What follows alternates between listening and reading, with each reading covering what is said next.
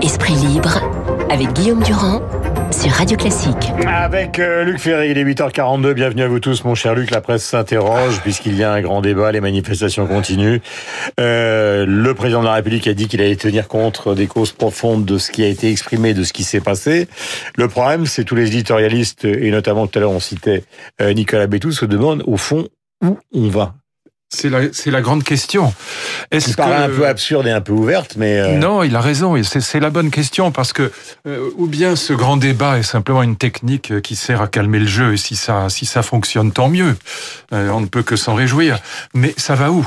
Personne ne le sait aujourd'hui et je crains que le président de la République lui-même n'en ait pas la moindre idée. Est-ce qu'on va aller vers un référendum multi-questions dans ce cas-là, ça veut dire que euh, l'Élysée se transforme en super IFOP ou en super Sofresse.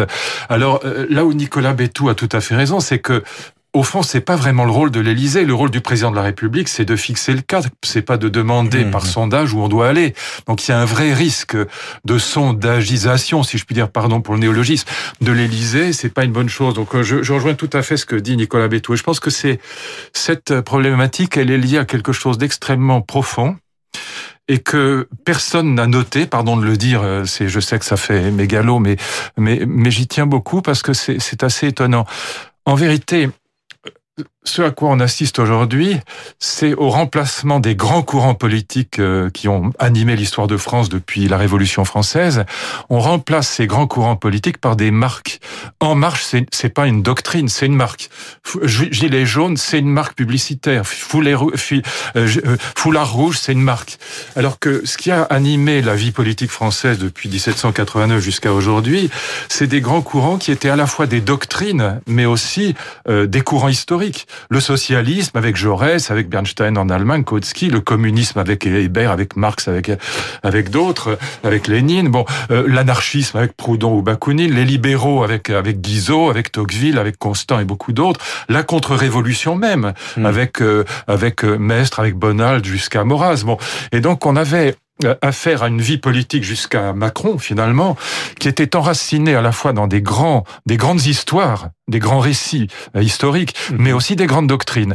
En marche, zéro doctrine. Euh, euh gilet jaune, zéro doctrine. Foulard rouge, zéro doctrine. Il y a une réinterprétation de ces grandes théories dont vous venez de parler, oui. euh, sous la forme effectivement d'une marque, oui. mais ce qui ne veut pas dire qu'il n'y a pas des éléments euh, oui, de ces grandes doctrines dans la marque. Non, je vous donne un exemple. Je vous donne un exemple. Vous répondez ce que vous voulez. Allez, allez il y a du, il y a, il y a, il y a du Michel Rocard et de la social-démocratie chez Macron. Euh, vous trouvez, euh, tout à l'heure, vous parliez effectivement de Proudhon, des communistes et même euh, de l'extrême droite. Vous trouvez ces trois éléments chez certains des Gilets jaunes. C'est une marque qui récupère euh, ce qui était les doctrines fondamentales de la France. Forcément, euh, du passé, on ne peut pas faire entièrement table rase. Et là, je parle pas de, de du mouvement de, de, Mélenchon ou de Marine Le Pen. Là, là, on a encore des partis politiques classiques. Au fond, Mélenchon, c'est un, un héritage de la tradition euh, robespierriste. Et puis, euh, Marine Le Pen, c'est un héritage de la tradition, disons, de Barès et de Maurras, disons, de la, de la droite extrême, sinon de l'extrême droite. Donc ça, on a affaire encore à des mouvements politiques qui sont des mouvements mmh. bien ancrés dans la tradition. Mais encore une fois, c'est pas du tout le cas d'En Marche. En Marche, euh, les gilets jaunes sont les enfants d'En Marche. D'ailleurs, Marlène Schiappa l'avait dit. Elle a dit, mais au début, j'ai cru que c'était la même chose que nous en regardant les gilets jaunes. Mmh. Pourquoi Parce que ce sont des macronistes qui s'ignorent. Mais évidemment, parce que euh, en marche, encore une fois, le centrisme. Alors il y a du recard, il y a du, il y a, il y a, il y a, un peu de libéralisme, il y a un peu de socialisme, il y a un peu, voilà. Il y a, mais c'est hétérogène, c'est hétéroclite. Il y a pas, d'ailleurs, même dans la tradition centriste, il n'y a pas un seul grand auteur centriste. Il y en a zéro. Mmh. Il y a des grands libéraux, il y a des grands socialistes, il y a des grands communistes. Mais, euh, Luc, mais il y a, il y a des grands anarchistes, mais il n'y a pas de grands centristes. Ça n'existe pas. Ça veut dire que de toute façon, dans toute euh, parce que euh, ça change tout, hein. c'est pas c'est pas anecdotique non, ce que je veux dire. Ça change absolument complètement le, le, le, paysage politique et ça pose un vrai problème. Est-ce que l'idée politique forcément est, est, une idée qui sort d'un système philosophique? Ben, si vous voulez être absolument pragmatique et que vous balancez toutes les idées et toutes les racines historiques, c'est-à-dire à la fois toutes les doctrines et toutes les racines historiques, je dis bien les deux, Hein. C'est pas simplement de la philosophie politique, c'est aussi des grands mouvements. Le socialisme a une histoire, le communisme a une histoire, l'anarchisme a une histoire, le libéralisme a une histoire. C'est pas simplement des doctrines. Mhm. Si vous balancez tout ça au profit des marques, eh bien vous vous retrouvez dans un monde qui est tout simplement le monde de Schumpeter, c'est-à-dire le monde capitaliste actuel, avec euh, un souci d'innovation permanente, un souci de, euh, de, de mouvement permanent, de bougisme permanent, mais il n'y a rien derrière, ça ne mène nulle part. Donc la question où est-ce que ça va? Pour moi, elle est directement liée au fait que on a affaire à des mouvements qui sont absolument sans racines. Euh, sans racines et avec euh, le problème des contradictions économiques. C'est-à-dire qu'on cherche une situation, on cherche au fond une, une sortie politique à une crise du pouvoir d'achat qui est d'abord et avant tout une crise économique. Donc est-ce qu'il n'y a pas justement dans ce domaine-là une contradiction? Parce que quand on prend la liste de ce qui arrive en tête euh, de toutes les plateformes, bah, c'est toujours en gros, euh, en gros plus d'impôts, euh, et toujours en direction des mêmes, dans une situation où, comme le dit Pascal Bruckner, que vous connaissez bien, la passion des Américains, euh, c'est le sexe, la passion des Français, c'est l'argent. Alors le, le problème, c'est que la France est un, des pays les plus riches du monde, et donc euh, on peut aller dans quelle direction? On peut aller dans le partage des richesses. Et donc moi, je proposais la dernière fois, je pense que c'est une vraie idée, une loi sur l'intéressement et la participation dans l'entreprise. Je pense Mais pourquoi que pas plutôt l'actionnariat? Si c'est pas tout à fait la même chose. Hein. non, mais ça pourrait faire partie de cette loi. C'est l'idée. Bien sûr, si quand je parle de participation, ça peut comprendre euh, l'actionnariat. Je pense que c'est une des solutions possibles et que ça, ça supposerait un vrai travail parce que c'est pas une loi facile à faire. C'est pas pas être démagogique, mais, ça peut être une vraie solution. Voilà. Mais sinon, on peut pas imaginer que d'un coup de baguette magique, on va passer le SMIC à 2000 euros net parce que ça veut dire que euh, bah, les trois quarts des TPE font faillite. Et donc dans ce cas, vous vous explosez le chômage en France et c'est pas une solution. Donc euh, une petite remarque encore, Guillaume, euh, sur l'issue de ce, grand débat, vers où ça va? Les deux derniers référendums en France, euh, n'oubliez pas qu'on s'est assis dessus, on n'en a tenu strictement aucun compte. Que ce soit le référendum de 2005 sur l'Europe, qui était un référendum national, euh, les Français ont voté majoritairement contre le traité européen, on est passé par le Parlement, donc on n'a pas tenu compte du référendum. À mon avis, à juste titre, mais peu importe, parce que je suis pro-européen, mais enfin je comprends que les gens râlent. Et deuxièmement, le référendum sur notre Notre-Dame-des-Landes sur l'aéroport. Euh, les locaux ont voté pour l'aéroport et Édouard Philippe a décidé qu'on ne tiendrait pas compte des résultats du référendum. Donc euh, le référendum n'est pas forcément euh, la solution. on n'en tient pas compte en France. Alors si je vous écoute, on a l'impression, en tout cas ça doit être le sentiment des auditeurs de Radio Classique, au fond qu'on est dans une situation qui est quasiment nihiliste. Bah, sur le plan politique, oui. Euh, sur le plan politique, on est aujourd'hui. Personne ne sait où ça va. Voilà, ni le président de la République, ni les gilets jaunes. Donc, on peut recommencer tous les samedis le, le psychodrame, avec à chaque fois on aura les mêmes débats. Euh, et moi, je ma position et la violence. Et la violence, l'ultra-violence. Hein, dans le centre de Paris, ça a été super, super violent. Souvenez-vous des images de l'Arc de Triomphe. Donc, moi, ma position, elle est très simple. J'ai absolument pas changé.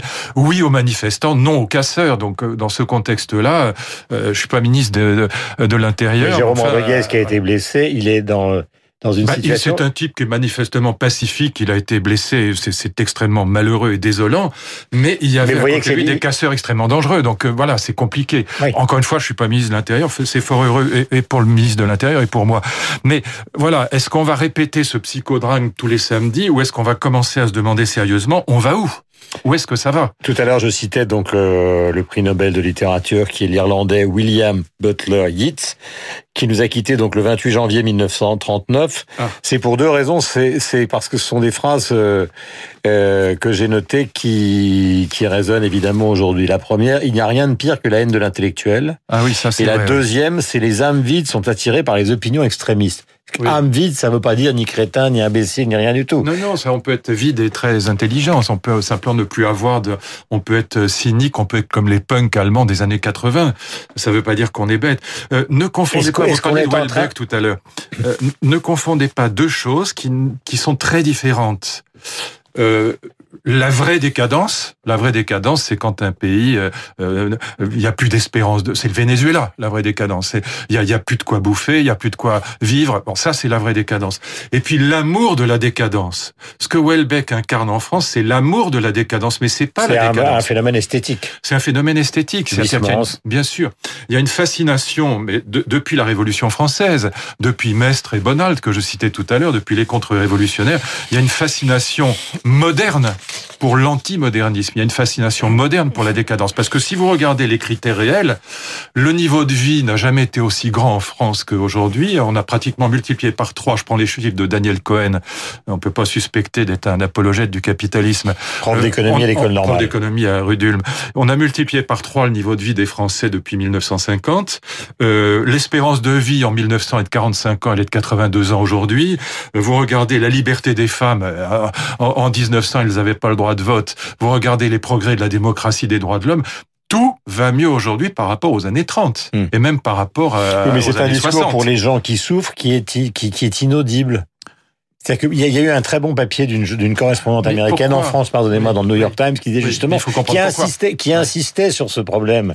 Elle disait, pour 90% des pays du monde, la France est un paradis. évidemment. Et, et, et, et, en, et, en même temps, il semble-t-il, les Français n'en ont pas conscience, ou alors il existe une catégorie de Français qui sont tellement précaires, qui sont hors de ce paradis. Non, non, mais ne confondons pas 80 000 personnes qui manifestent et 67 millions de Français. Oui, mais s'il y, a, y a, des sondages qui semblent dire qu'il y a une, qu'il y a une certaine forme il y a une sympathie, il y a une sympathie pour le, le pour, pour, pourquoi il y a une sympathie pour cette pour cette classe moyenne euh, euh, pauvre parce que encore une fois, elle n'a jamais eu de représentation politique. Euh, la gauche s'intéressait au prolétariat et la droite aux entreprises, au capital. Et au fond, cette majorité silencieuse que représentent les Gilets jaunes et qui se fait entendre aujourd'hui, cette France invisible, elle, personne ne s'en occupait. Finkelkraut a eu tout à fait raison quand il a dit toutes nos capacités de compassion et de préoccupation allaient vers la diversité, vers les quartiers. C'est vrai. Et mm. pas vers cette majorité silencieuse. C'est elle qui se réveille aujourd'hui. Donc c'est très compréhensible. Et pourquoi c'est compréhensible, Guillaume? Pour une raison de fond. C'est que le revenu moyen des Français, doit être autour de 1350 euros net, quelque chose comme ça. Eh bien, quand vous gagnez 1350 euros net, eh bien, vous êtes euh, évidemment en très grande difficulté par rapport aux tentations de consommation qui sont représentées aujourd'hui par les smartphones, par les ordinateurs, par mille choses qui coûte à peu près ce prix-là. Vous comprenez? Donc il y a, c'est pas que la France soit pauvre, mais c'est que le, le décalage entre l'envie de consommation et la réalité des salaires, la réalité des revenus, ce décalage est de plus en plus insupportable. Mais ça ne veut pas dire que la France soit pauvre. On n'est pas au Venezuela. Euh, Arthur Rubinstein est le 28 janvier 1887. D'où ce cadeau que je vous offre et surtout à ceux qui nous écoutent Nocturne de Chopin. Ah, magnifique.